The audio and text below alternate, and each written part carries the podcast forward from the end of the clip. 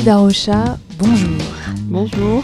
Après un rendez-vous raté et une carte SD oubliée, nous réussissons enfin à nous retrouver pour enregistrer cette euh, petite émission de radio euh, qui fait suite donc à un premier rendez-vous qui s'appelle Rendez-vous sous le capot, euh, organisé par Culture pour tous, au cours desquels nous invitons des directeurs et directrices de structures culturelles à venir nous raconter quel est leur métier. Euh, lors du premier rendez-vous, quelques microbes vous ont retenu. Qu'à cela ne tienne, les participants ont enregistré leurs questions que je vais essayer de vous poser euh, cet après-midi. Je précise que vous nous accueillez dans vos locaux au Cinéma Lumière Bellecour. Peut-être que vous pourriez nous présenter les cinémas Lumière. Qu'est-ce que c'est? Alors, ce sont trois salles de cinéma indépendantes qui sont là depuis euh, des années. Il y a la plus ancienne, la doyenne, c'est le Lumière Fourmi, qui appartenait à Monsieur Queroglian. Un cinéma qu'il a acheté il y a 45 ans à peu près, qui était un mono-écran à l'époque. Et puis, euh, avec les années, il y avait de plus en plus de films et de moins en moins de spectateurs. Donc, il a transformé cette, ce mono-écran en trois salles et il est parti à la retraite. Le cinéma est resté vacant. Il avait très peur du phénomène qu'il y a eu dans euh, de nombreux lieux. C'est que les salles de cinéma soient rachetées et transformées en supermarchés, supérettes, euh, magasins euh, de farce et attrape et je ne sais quoi encore. Il a vraiment tenu à ce que ce lieu reste un cinéma et il est allé voir Thierry Frémaux à l'Institut Lumière en lui disant qu'il aimerait beaucoup que l'Institut reprenne et qu'il fallait une structure forte euh, pour le faire. L'aventure a commencé comme ça. Évidemment, euh, c'était à la fois un projet tentant et euh, une toute nouvelle activité pour la Cinémathèque de Lyon, puisque les cinémathèques et les cinémas privés publics, en tout cas ce qu'on appelle les cinémas commerciaux, ne fonctionnent pas du tout de la même façon. Et puis, quelques temps après, euh, il s'est avéré que les CNP allaient être euh, vendus. Il y avait trois CNP il y a encore de cela quelques années, Odéon, Terreau et Bellecour. Malheureusement, l'Odéon euh, a été abandonné par son exploitant, mais fort heureusement, c'est resté un théâtre, au moins un lieu culturel. Et les deux autres, la même peur euh, s'est emparée de, de la ville, c'est que euh, ça pouvait également être euh, deux lieux qui pouvaient devenir des magasins, des supérettes, etc. Donc le projet a été de racheter les trois, les trois cinémas, à la fois pour maintenir une offre culturelle à l'intérieur de la ville, mais aussi parce que dans l'esprit de l'Institut Lumière, les cinémathèques ont pour vocation de euh, sauver le papier, euh, c'est-à-dire les posters, les images, les photos, les livres, le matériel, les films et pourquoi pas les salles, puisque euh, les salles font aussi partie du patrimoine et que le cinéma se voit d'abord en salle. Et voilà, il a été, les salles ont été rachetées fin 2014 les dernières séances ont eu lieu euh, en novembre 2014, si je ne me trompe pas. Et à partir de là, on a fait des travaux dans les trois lieux. Et les salles ont ouvert septembre 2015 pour la fourmi, octobre 2015 pour le Bellecour. Et pour l'hétéro, ça a pris un tout petit peu plus de temps. On a eu des soucis d'amiante, tout simplement. Il a fallu aussi adapter la salle au PMR, donc aux personnes à mobilité réduite, ce qui n'a malheureusement pas pu être fait dans les deux autres lieux. Et voilà, on a ouvert en mars 2016. Ça fait 4 ans maintenant que tout ça est ouvert. C'est à ce moment-là que vous êtes arrivé à la direction euh, des cinémas Lumière. Tout à fait. Et quel était votre parcours? Comment est-ce que vous êtes arrivé euh, ici? Alors j'ai un parcours qui est euh, à la fois typique et atypique. Parce que les directeurs de cinéma, je parle pour les cinémas indépendants, je ne parle pas pour les circuits Pathé, UGC, CGR, etc., qui souvent se recrutaient sur des profils euh, de directeurs du supermarché, souvent. Euh, cinéphiles, bien entendu, mais c'est ce qu'on trouve dans les annonces. On n'est pas du tout sur le même type de profil. Chez nous, il y a vraiment, euh, chez nous, je veux dire les salles indépendantes à réessai.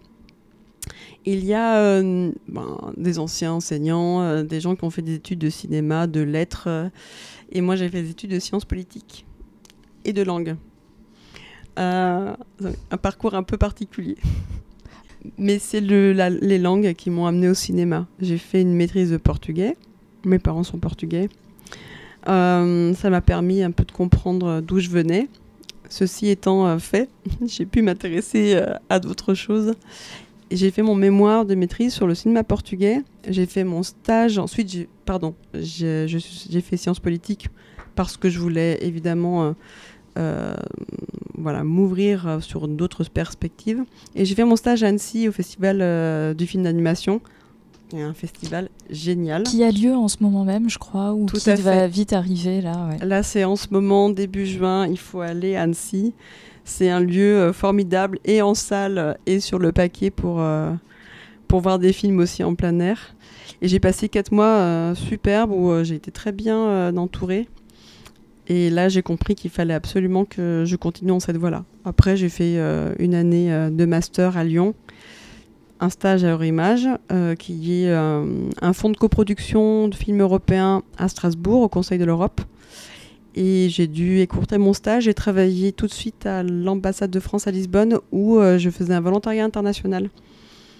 Euh, voilà, je m'occupais d'un festival et d'une salle. Et puis ensuite, je suis rentrée, c'est des contrats courts, hein. c'est un an. on m'a proposé de rester six mois de plus, ce que j'ai fait. Et puis ensuite, euh, j'ai travaillé pour une association qui regroupe des salles de cinéma à réessai à l'international. Sur la région, on a le GRAC, donc c'est équivalent à, ça ou Alors le GRAC serait le, la version euh, euh, régionale de, de ça. je travaillais pour la CICAE, c'était la Confédération internationale des cinémas d'art d'essai.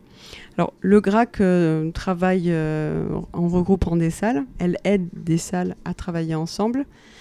L'association française des cinémas d'art et d'essai fait euh, la même chose euh, à un niveau national, mais elle fait aussi évidemment du lobby. C'est important. Et il y a des associations comme l'association française qui regroupe à peu près 1000 salles en France. Euh, il y en a en Allemagne, il y en a en Pologne, des tas d'autres pays. L'association regroupait aussi des salles qui, qui n'avaient pas de réseau. Je pense au Chili, je pense à l'Afrique du Sud, par exemple. Il y avait quelques salles éparses qui avaient besoin d'une représentation. Et voilà, mon travail était d'organiser de la formation pour des gens qui voulaient directeurs de salle. Et là, j'ai vu que les directeurs de salle étaient des gens formidables. Dont vous faites désormais partie. Bien sûr. on, fait ça, on fait ça pour avoir une bonne image de soi. C'est bien. Et euh, voilà, donc j'ai arrêté pour me lancer là-dedans. Et j'ai fait des remplacements ensuite, comme ça arrive souvent, euh, remplacement congé mat, etc. Aubervilliers. Je travaillais dans la région parisienne d'abord avant d'arriver à Lyon. Bon, finalement, c'est un parcours qui est très très orienté cinéma, hein. dès, euh, dès, les études, euh, même si elles n'étaient pas dans le cinéma. J'ai lutté, j'ai lutté, mais non, non, le je cinéma, suis arrivée là. Le cinéma vous a rattrapé.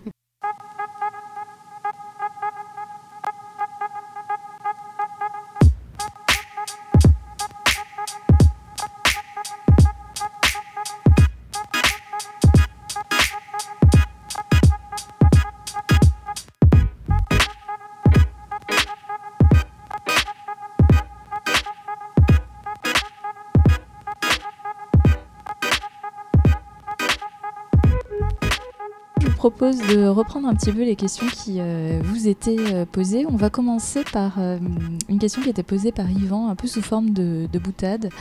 Pourquoi n'y a-t-il pas de pop-corn dans les cinémas lumière? Et plus généralement, pour ouvrir un petit peu la question, on pourrait parler en design, on parle d'expérience utilisateur, d'expérience spectateur, là, ici au cinéma. c'est vrai que quand on rentre dans un cinéma lumière, on sait qu'on n'est pas dans un multiplex, on va dire, euh, pour plein de raisons. Est-ce que euh, vous avez parlé des travaux Est-ce que comment a été pensée cette expérience du spectateur lorsqu'il rentre dans les cinémas lumière? Alors c'est pour les lieux comme les nôtres où on ne peut pas pousser les murs et où le cinéma ne sort pas euh, d'un espace vide, il fallait à la fois s'adapter. Donc on a essayé avec euh, ce qu'on avait de rendre les lieux les plus chaleureux possibles. Ça c'était important. En gros l'idée c'est que comme on ne pouvait pas avoir la taille d'écran qu'on voulait, euh, les tailles de fauteuil qu'on voulait, euh, il fallait que le, lieu soit le plus agréable, le plus chaleureux et le plus voué au cinéma possible. C'est une des raisons pour lesquelles on ne mange pas dans les salles. Et on sait qu'on a parmi la totalité, tous les spectateurs euh, euh, du monde, il y a ceux qui aiment euh, aller dans une salle où on peut manger, où on peut boire, où on peut parler. Il y a ceux qui n'aiment pas ça du tout. Il y a ceux qui aiment faire les deux. Donc la diversité des spectateurs, elle va de pair avec la diversité du type de film et la diversité du type de salle. Donc pour nous, c'était important d'offrir un lieu aussi qui nous ressemble. C'est le type de salle dans lequel on se sent bien par exemple, pour moi, c'est impossible d'être dans une très grande salle, même si la taille de l'écran est importante.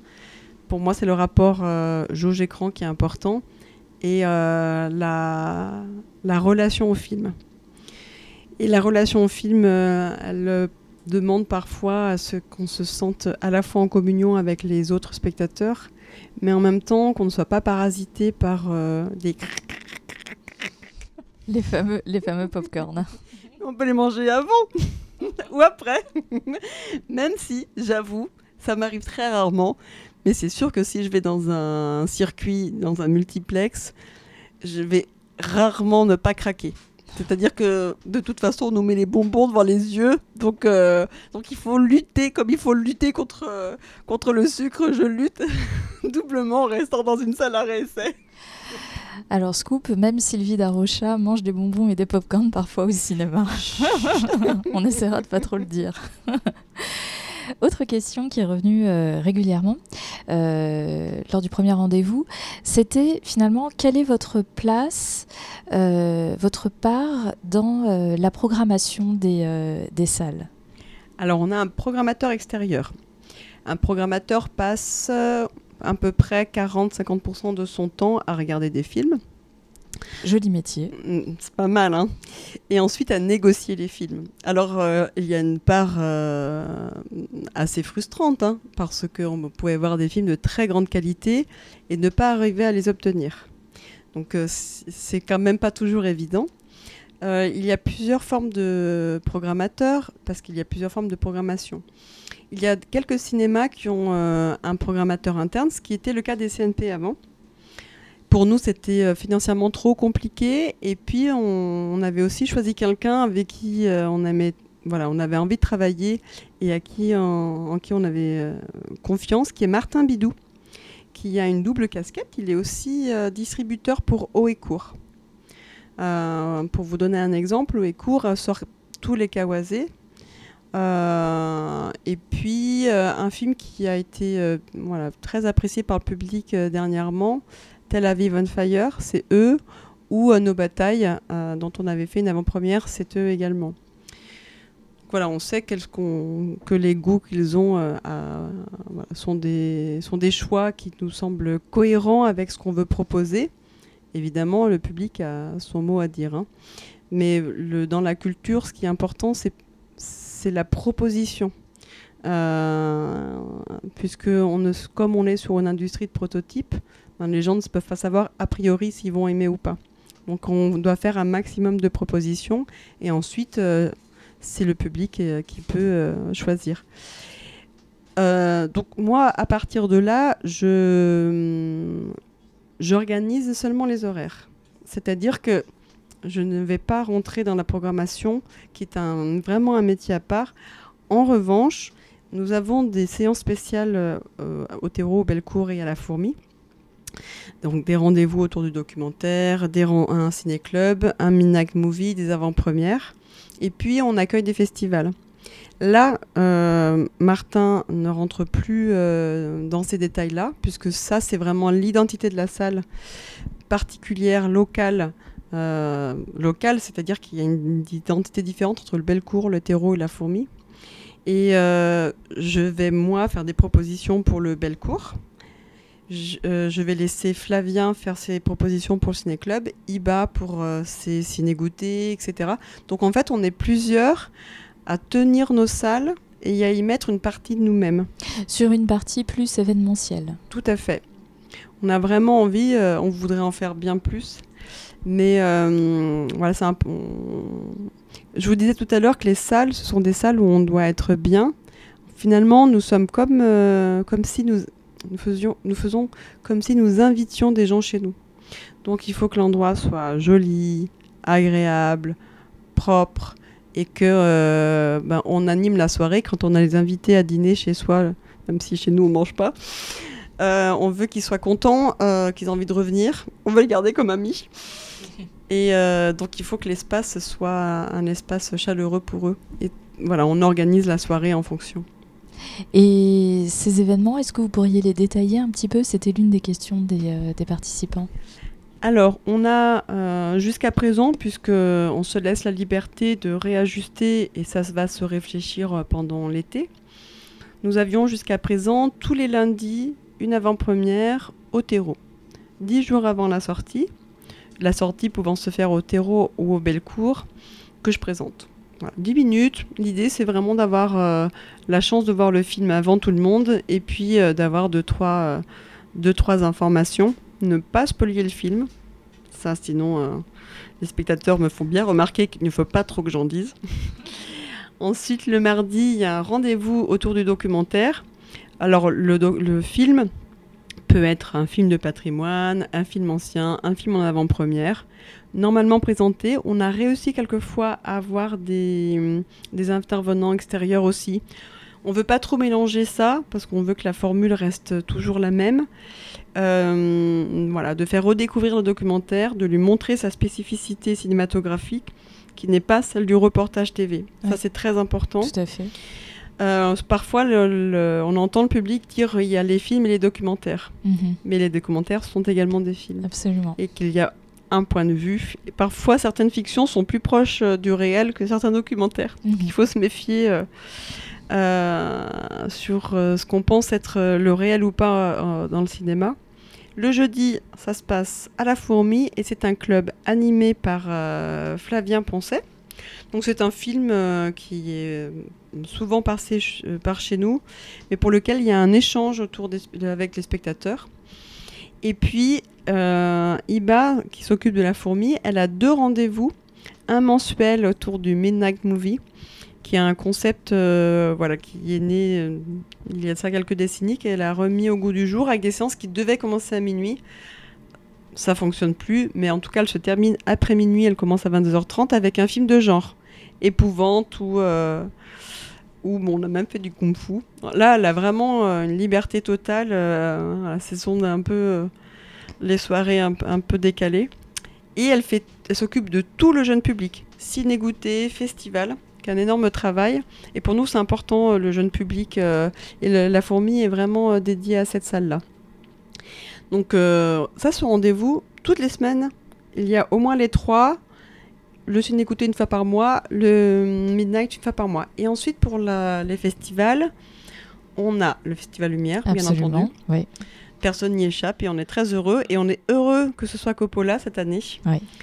Euh, ça fait vraiment plaisir. Et pas que, puisqu'il y aura euh, beaucoup d'invités et qu'on va suivre euh, ça de façon très serrée jusqu'à ce qu'on ait la totalité du programme à la rentrée les cinémas ne sont pas plus au courant que les autres salles, les cinémas lumière, je veux dire. Parce que parfois on me dit que je devrais être dans les petits papiers. Non, non, non, non, non. Tout est très bien gardé à l'Institut Lumière euh, par les programmateurs. Et puis ensuite, il y a euh, le festival Interférence, documentaire, euh, plutôt avec une thématique chaque année. Ça peut être l'art, ça peut être le travail, ça peut être l'immigration.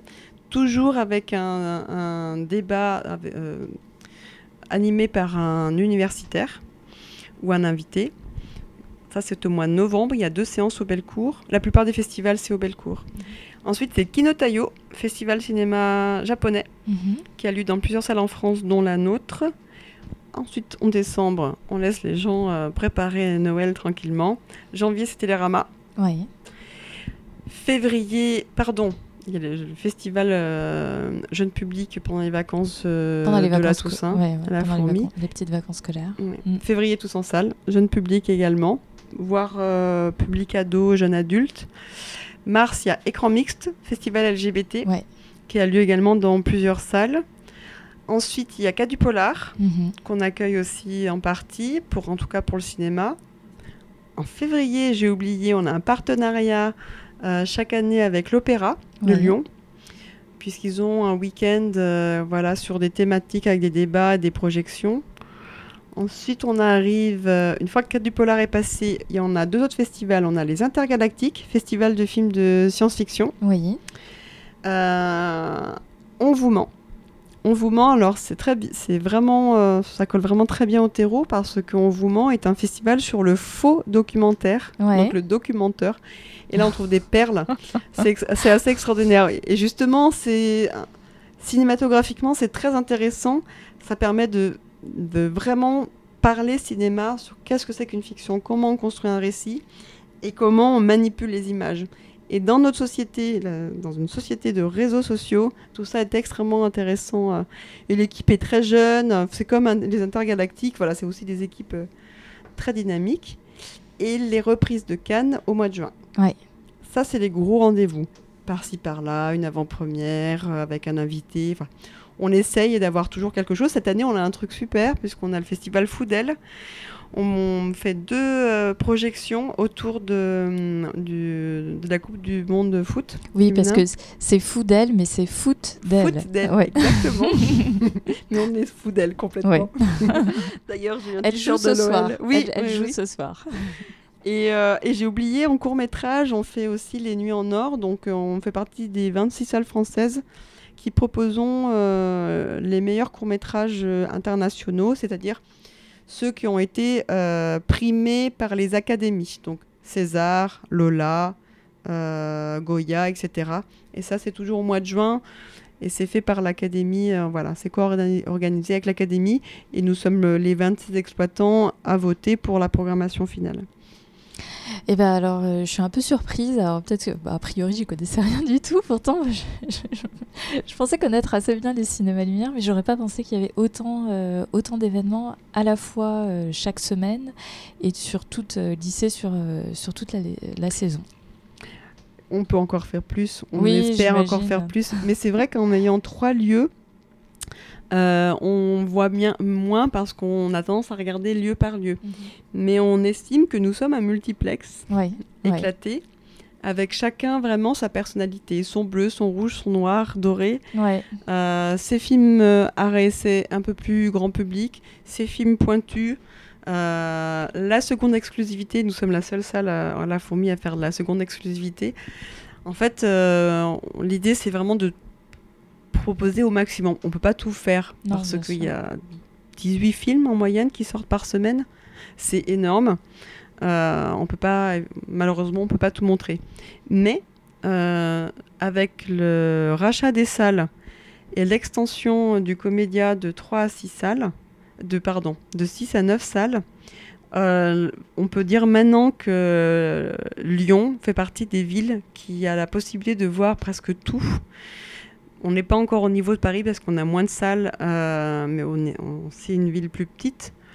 Mais presque. Paris, enfin, on n'a rien à envier à cette, à cette ville et on a aussi une cinémathèque qui fait un énorme travail. euh, et beaucoup de réalisateurs dans le coin, beaucoup de festivals. euh, et dans la région, c'est énorme. On a les plus gros festivals du monde, ils sont dans la région. On est bien là. Région Auvergne-Rhône-Alpes qui arrive juste après la région parisienne en, en termes de production euh, cinématographique aussi. euh. Euh, la, la, hum, la coproduction ici est extrêmement importante, Mm. notamment là il va y avoir encore quelques films qui vont sortir, notamment un film pour lequel j'espère qu'on on l'aura en sortie, euh, qui est Alice et le maire, Mhm. où on voit Lyon euh, d'une façon euh, à la fois familière et cinématographique. C'est très sympa de voir ce film. Il était, euh, il était à Cannes. Et il a été coproduit évidemment par euh, Auvergne-Rhône-Alpes Cinéma. Et je vous invite vraiment à le voir parce que vous allez reconnaître des personnages et c'est un chouette film.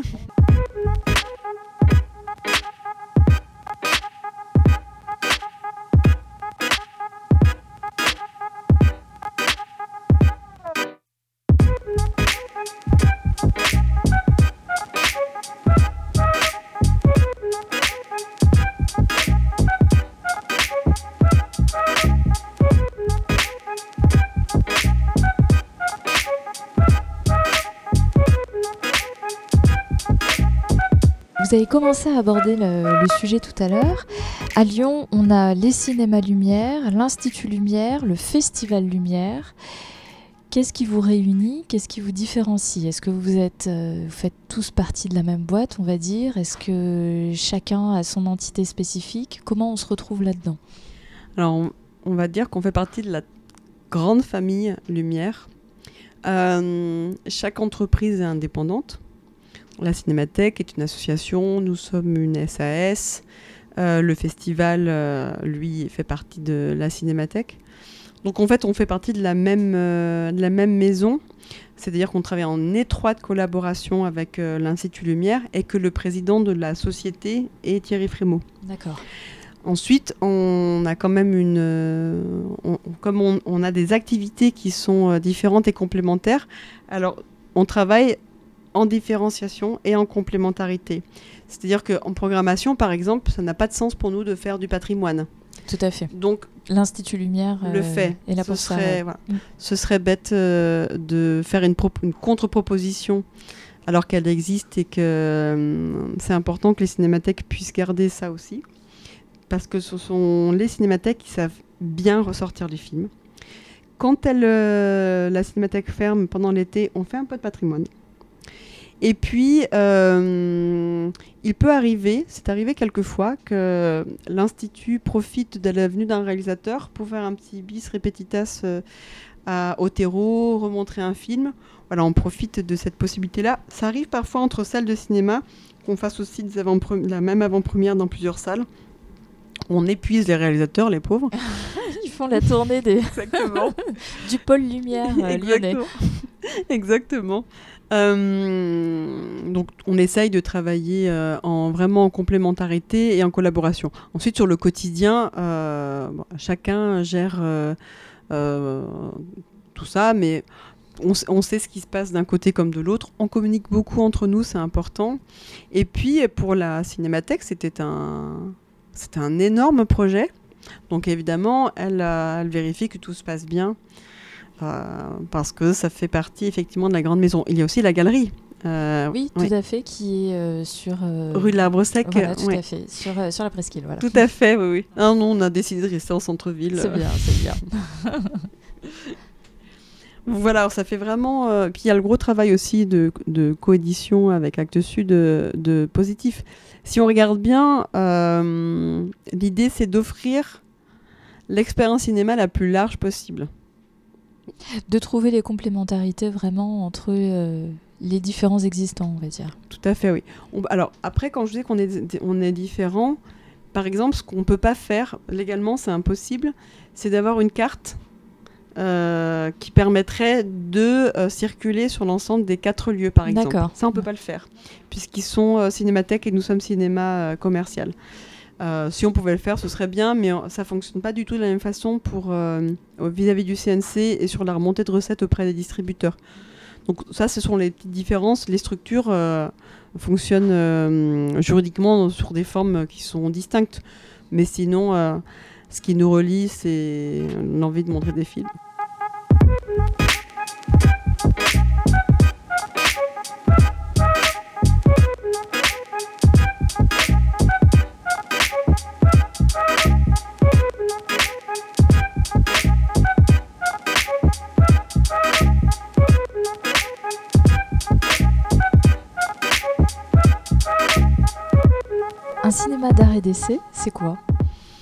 Alors, c'est un peu particulier parce que hum, il y a une grande confusion entre ce qu'on appelle être un cinéma indépendant, un cinéma et essai, un cinéma de qualité.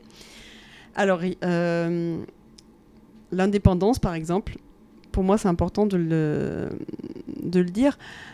On peut être indépendant euh, en étant privé, ce qui est notre cas. Euh, c'est-à-dire que on ne fait pas partie d'un grand groupe dans ce sens-là. Mais quand vous êtes une salle de cinéma euh, d'une municipalité, vous êtes public, vous n'avez pas d'indépendance puisque vous dépendez de la mairie, mais vous, êtes, vous devez avoir une indépendance de, contenu.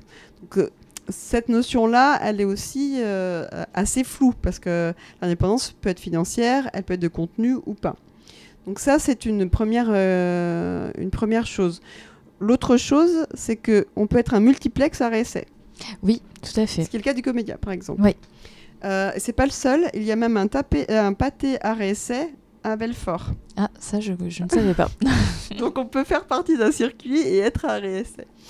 Euh, donc, tout, tout, ça sont des notions qui sont un peu, un peu, un peu floues pour les spectateurs. Mais en tout cas, ce qui est essentiel à retenir, c'est qu'une salle à réessai propose des films euh, en grande majorité ou en partie seulement de films qu'on appelle recommandés à réessai. C'est-à-dire qu'une salle de cinéma comme la nôtre en centre-ville, euh, pour devenir une salle classée à réessai, c'est-à-dire que pour, être reconnue par le Centre national de la cinématographie comme étant une salle de cinéma à réessai, il faut qu'elle montre un pourcentage très élevé de films à réessai, de séances à réessai, qu'elle fasse de l'animation, euh, qu'elle fasse un gros travail de communication, qu'elle fasse des avant-premières, qu'elle fasse un travail où elle éditorialise son, son cinéma, qu'elle l'anime. Et sur le choix des films, elle va piocher notamment en majorité sur ces films qui sont recommandés par un collège national. Euh, l'obligation pour une salle de cinéma en centre-ville n'est pas la même que pour une salle de cinéma à la campagne. Tout ça est fait sur des bases de calcul que je vais vous éviter ici. Merci. Mais voilà, une petite salle, euh, je vais prendre une salle de 5000 habitants dans une ville de 5000 habitants. Si vous passez 25% en moyenne de films euh, recommandés, vous êtes à réessai. Même si 75% de votre programmation est faite de gros blockbusters internationaux. Vous faites l'effort, malgré un marché qui est restreint, de proposer de la diversité des films euh, à ce qu'on appelle, qui viennent de, pays qu'on appelle à faible potentiel cinématographique, mhm. c'est-à-dire des films qui produisent très peu. Oui. Euh, qui souvent ça va de pair. Hein. Quand on produit peu, souvent on a peu de salles, on a peu de distributeurs. Euh, en France, on est un cas quand même très particulier. Des films qui ont un vrai, une vraie proposition artistique et des films qui ont aussi une importante proposition de euh, éthique par exemple ou intellectuelle. Voilà. Alors, je me méfie, euh, tout en vous disant ça, je me méfie. Intellectuel ne veut pas dire euh, prise de tête, compliquée. Non, non, mais qui va peut-être aborder des thèmes un peu philosophiques ou sociétaux. Tout à fait. Voilà. Ce qui est souvent le, mm. le, cas de certains documentaires. Alors certains documentaires sont trop sur le, le, contenu et pas assez sur la forme. Oui.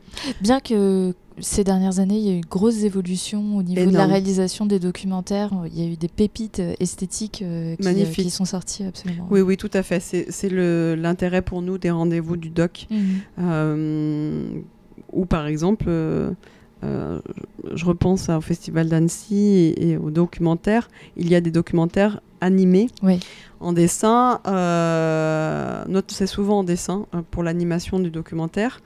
Et je pense à Crise Suisse, par exemple, euh, pour, euh, pour les derniers mois, où on a des, des, documentaires très importants sur le plan du contenu et qui, une vraie, qui ont une vraie recherche euh, scénaristique et, et, visuelle. Donc effectivement, heureusement, on a ça. Il y a encore, y a encore des, des, quelques documentaires qui sont moins intéressants, généralement, nous, on les évite. On essaye de chercher voilà, les documentaires euh, qui nous parlent le plus. Mais euh, effectivement, il y a euh, voilà, y a belles propositions. Alors, en résumé, une salle à c'est un petit peu comme une AMAP. Il y a un collège qui décide, qui va sélectionner des producteurs, peut-être bio, certainement locaux, euh, selon un certain nombre de critères qualitatifs, on va dire. Et, et deux saisons. Et deux saisons.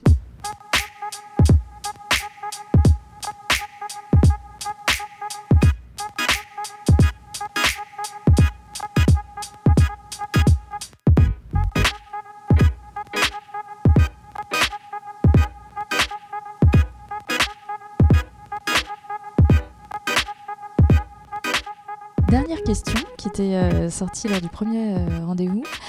Euh, il est possible de réserver ces places euh, en ligne, notamment via des sites euh, type Allociné, hein, pour ne pas le citer. on se demandait quel était le pourcentage. Alors, il y a deux questions. Quel était le, à peu près le, pourcentage des réservations faites en ligne par rapport aux places achetées sur place en billetterie? Et est-ce qu'un quota de, de places était toujours réservé à l'achat en billetterie? Alors c'est une très bonne question parce qu'on n'a pas fait encore d'études sur le pourcentage.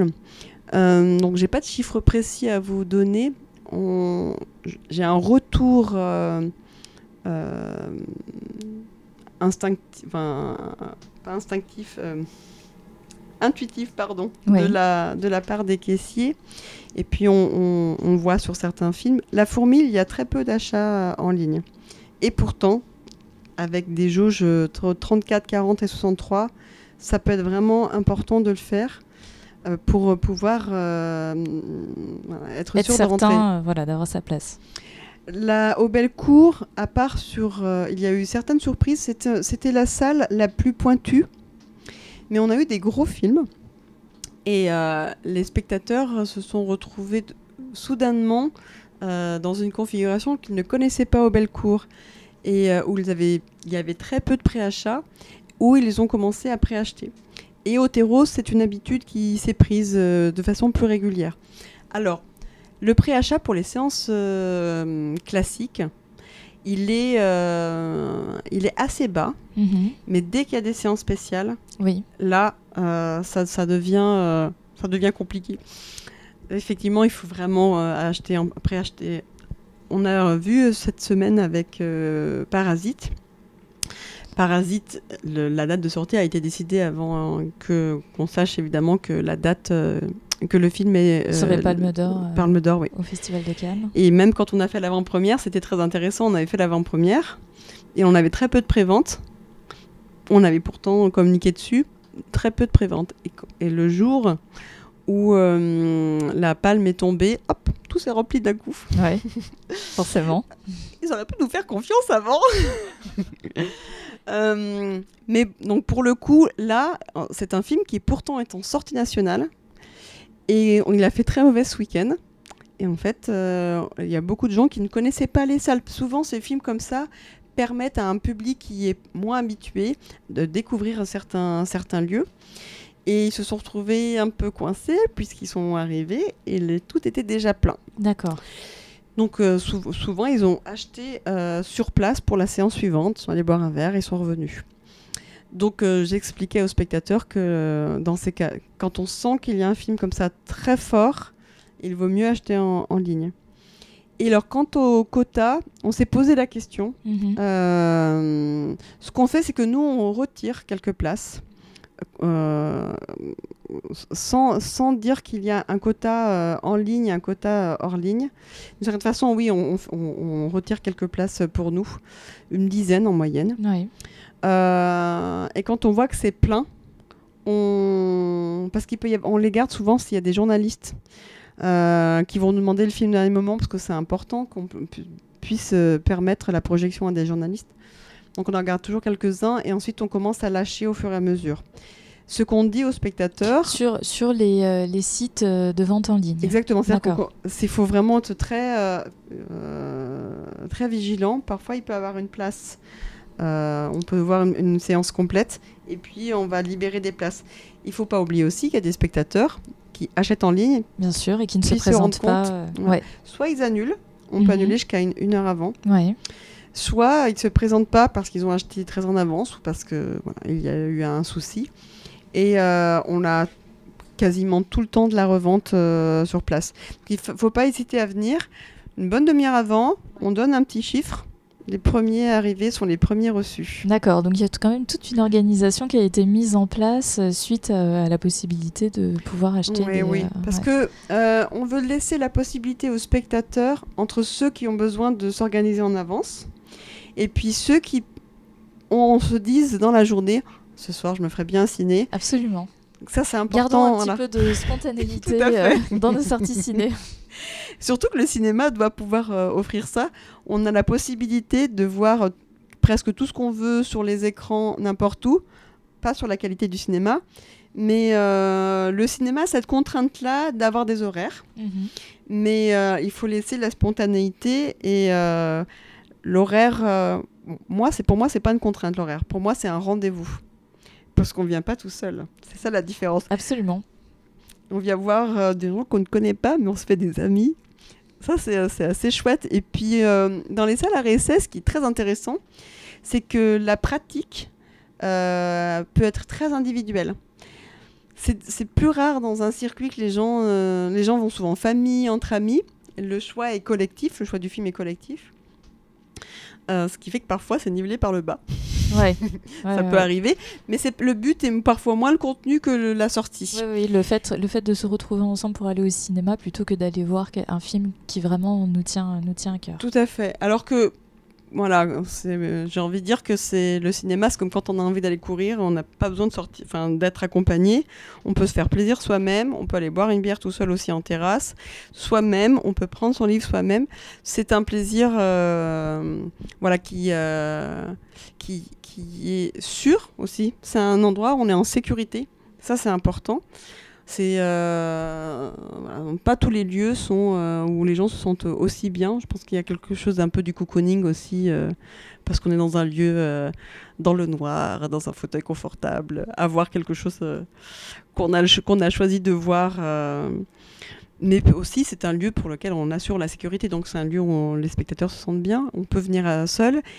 Et du coup, c'est une pratique où on peut rencontrer d'autres personnes. Ouais. C'est difficile d'aller dans, le soir euh, dans un bar euh, où les gens sortent en- entre amis. Au cinéma, ça pose pas de problème. C'est vrai. Comme à la bibliothèque, au musée, ça pose pas de problème. Puis on peut toujours parler avec son voisin. Alors après, dans les séances très bruyantes, mais qui sont formidables, il y a les séances jeunes publics, où quand on a 150 gamins qui rigolent en même temps, euh, ça, c'est formidable. Ah oui, oui. formidable. Alors, il y a quelque Ou chose. un seul qui, qui se marre, on ne sait pas pourquoi. Oui, je suis d'accord. C'est euh, cette belle spontanéité-là. Peut-être que dans, dans nos salles, je parle pas des salles lumière en général, mais dans les salles à réessai, il y a euh, une retenue euh, qui est spécifique aussi au monde occidental. hein. Toutes les salles de cinéma ne sont pas comme ça dans le monde. Et il y a une vraie... euh, voilà, l'œuvre est là et on regarde l'œuvre. Mais alors, si, si on peut faire des séances plus, plus communicatives, moi, ça me gênerait pas du tout. On avait essayé une fois de faire ça dans une, dans une autre salle de cinéma où je travaillais il y a quelques années, une séance euh, avec un film Bollywood où le, normalement on demande au public de chanter. euh, c'est pas facile, hein.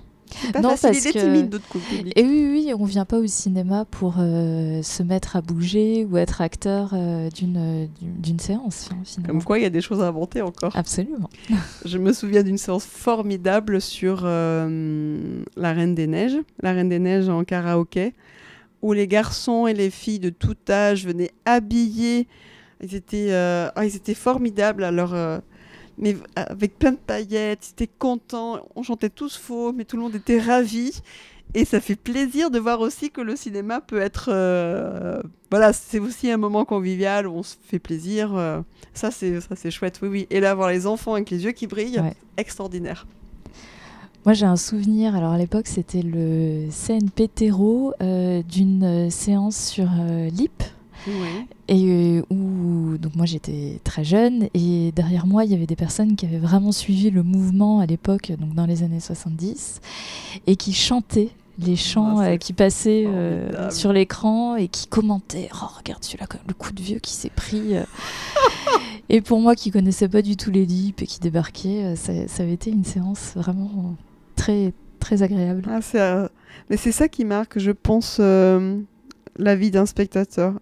Je me souviens, dans mon ancien travail, on faisait des ateliers euh, distribution, exploitant. Et hum, quelqu'un a fait faire un tour de table que j'ai trouvé très pertinent. Il a demandé à chacun quel était le film qui l'avait le plus marqué. Pour la majorité d'entre nous, c'était des films quand on était enfant qu'on avait euh, vu au cinéma. C'était ceux-là qui nous avaient marqué, ce qu'on avait vu sur grand écran. Et euh, ça pouvait être euh, souvent des Disney, ça nous était arrivé. Et moi, je me souviens de Fan- Fantasia qui m'avait traumatisée. Parce que je, je, rêvais encore de ces hippopotames euh, qui dansaient, des crocodiles, et de ce monde complètement fou. Et en fait, ce qui aurait pu être, entre guillemets, un traumatisme, a, plutôt euh, fait bouger de la curiosité. Et euh, de quelque chose qu'on ne comprend pas très bien, mais on, comprend qu'il y a quelque chose à aller chercher là. Et le jeune public, pour ça, est formidable, parce qu'ils sont très ouverts. On peut, tout leur montrer. Ils ne sont pas encore formatés. Ils aiment, ils n'aiment pas c'est très clair. Ils aiment bien avoir peur, ils aiment bien rire, euh, ils aiment pas toujours pleurer, mais c'est pas grave de pleurer. Et ça, c'est super. Et euh, quand on est plus âgé, on pleure quand même, hein, bien sûr, dans notre coin. On rit beaucoup et euh, on a beaucoup peur, mais on sait que tout ça, c'est pour de faux. Et ça nous permet aussi d'affronter la vie que de ressentir ces émotions-là dans un espace que d'une certaine façon on contrôle. Oui, qui est sécurisé, comme vous tout le disiez tout à l'heure. Je crois que j'ai fait le tour des questions qui avaient été posées. Est-ce que vous avez envie d'ajouter quelque chose? Ben, ben, Je suis aussi pour euh, Culture du cœur. Pour les spectateurs qui viennent, euh, pour nous c'est très important. Euh... Culture pour tous, pardon. culture pour tous. Ex-culture du cœur. Oui, parce que oui, quand j'étais au Bervilliers, on travaillait culture, culture du cœur, tout, tout, à fait, fait. Qui, dont on faisait, on partie. partie de ce réseau. ouais. Alors, culture pour tous, ben, ça porte très bien son nom. Je pense que ça porte encore mieux son nom parce que la culture, c'est vraiment pour tous.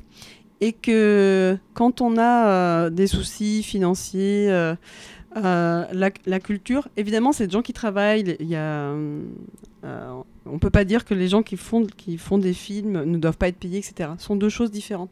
Mais quand on a des difficultés financières, on ne peut pas être éloigné de la culture. Moi, je me souviens de mon professeur de philosophie quand j'étais au lycée qui avait dit la philosophie ça ne sert à rien mais c'est indispensable à la vie. Eh bien la culture c'est la même chose.